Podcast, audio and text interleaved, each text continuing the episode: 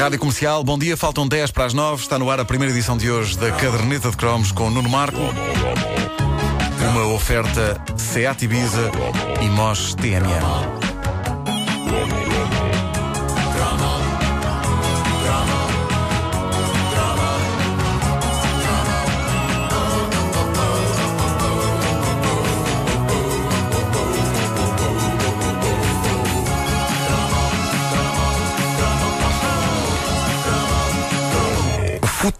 Humano é dos nomes mais parvos com que uma brincadeira infanto-juvenil foi batizada. É porque assim. o outro futebol também é humano, a não ser em alguns eventos tecnológicos no Japão em que põem robôs a jogar à bola. A diferença entre o futebol humano e o outro futebol está no uso da bola. Basicamente, futebol sem bola teria sido a designação ideal, mas eh, as nossas pequenas e frágeis mentes não conseguiram chegar até aí. Seja como for, o futebol humano era das coisas mais espetaculares da nossa jovem vida. E, no meu caso, foi maravilhoso a vários níveis.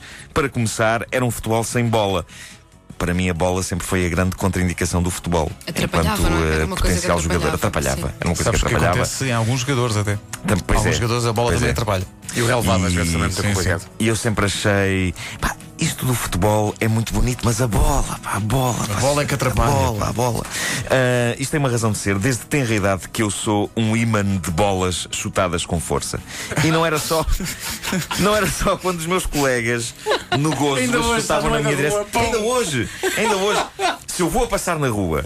E se há um grupo de pessoas a jogar à bola, é certo e sabido que a dada altura eu tenho de desatar a correr porque a bola começa perigosamente a aproximar-se de mim e eu sei que vem aí um petardo de força na minha direção. Petardo de Mas fogo. olha, olha que eu a assistir a um jogo de futebol eh, já levei com uma bolada Mas na na, cara. Sim, bem, que quase perdi os sentidos a sério, aquilo é coisa que dói muito. Mas que O jogo do Benfica, do Portugal. Não, era miúda a ver um jogo de, de amigos. Ah, ok, Pois, pensei que fosse pois, estádio. Mas no meu caso nem é estar a ver, eu vou a passar, eu vou a passar, eu vou estou a passear os cães e lá vêm, lá vêm os tipos com uma bola. Batabum, batabum, batabum, batabum, pum, e eu sei que tenho que fugir.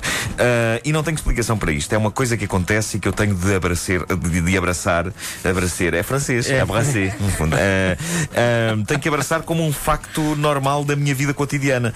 Se há malta a jogar e eu vou a passar, eu tenho uns 90% de probabilidades de levar com a bola. É uma coisa que simplesmente é.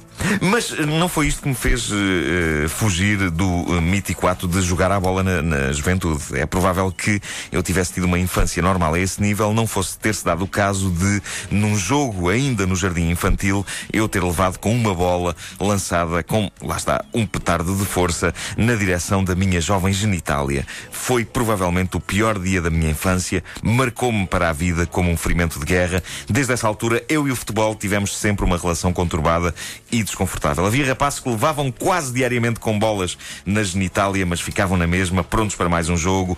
Eu ganhei medo à bola. Mas correu tudo bem, já Porque- tiveste um filho. é verdade, sim, não aconteceu, não estragou nada. Mas eh, medo. Por isso, quando o futebol humano, esse lendário desporto alternativo das nossas infâncias, foi implementado na escola, eu achei que estava descoberto o tipo de futebol em que eu podia vir a ser um chalana.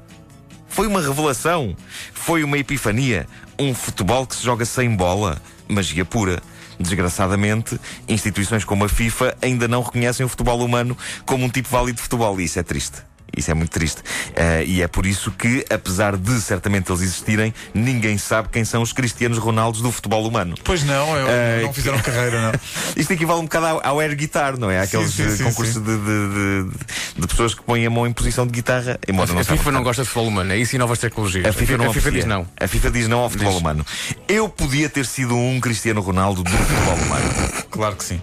A verdade é que o futebol humano revestia-se de características que eu considero paradisíacas. Sobretudo porque, se bem se lembram, era um desporto quase sempre jogado por equipas mistas. É verdade. Ou seja, havia raparigas a correr e havia zero bolas.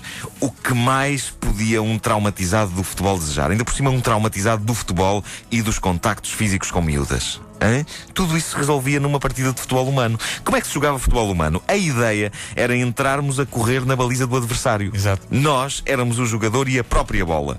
E tínhamos de nos esquivar dos jogadores da equipa adversária que tentavam agarrar-nos. Escusado será dizer que eh, este era um jogo passível de provocar muita dor, dado que se tornava quase tão violento como o rugby, não é? Exato. Mas, por outro lado, foi o futebol humano que me proporcionou as primeiras oportunidades de menino e moço e acanhado tocarem miúdas e também delas tocarem em mim. Perder, Ah, ganda Marco! perder era uma coisa maravilhosa.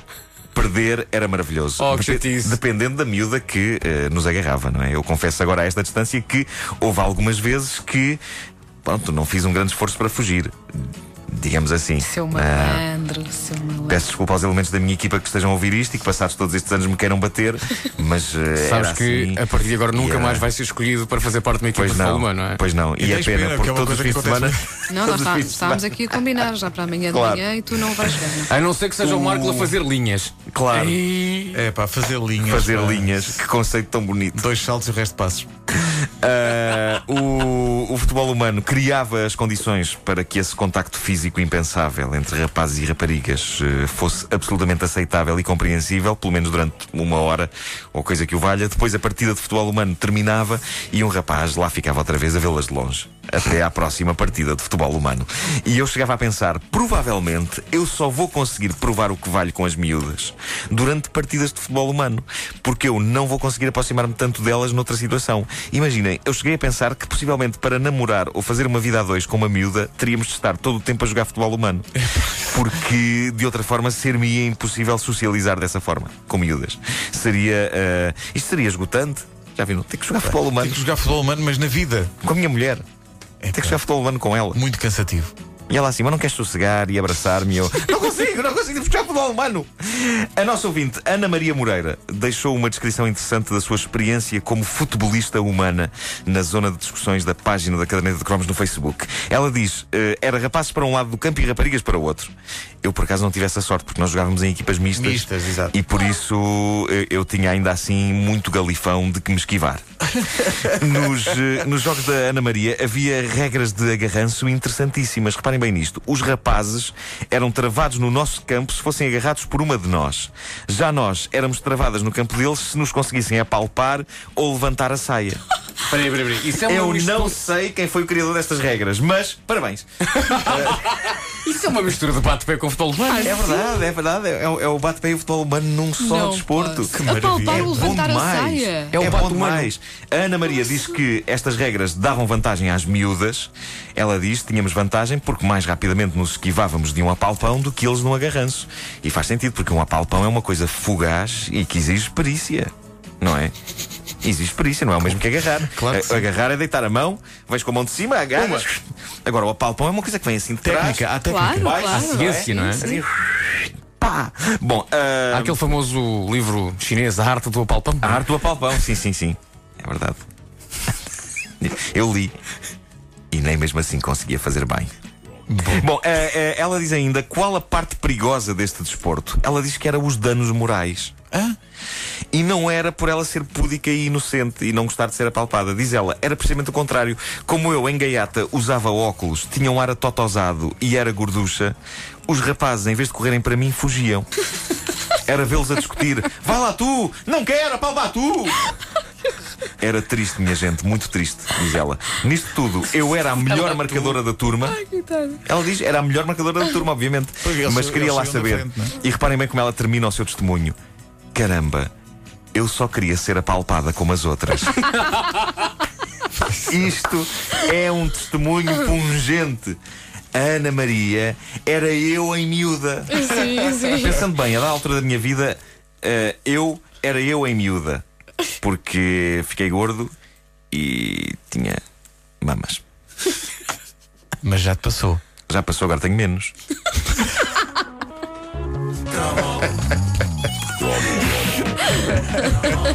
A caderneta de cromos com esse gênio do futebol humano que é Nuno Marco. Numa oferta Mos TMN e Seat Ibiza.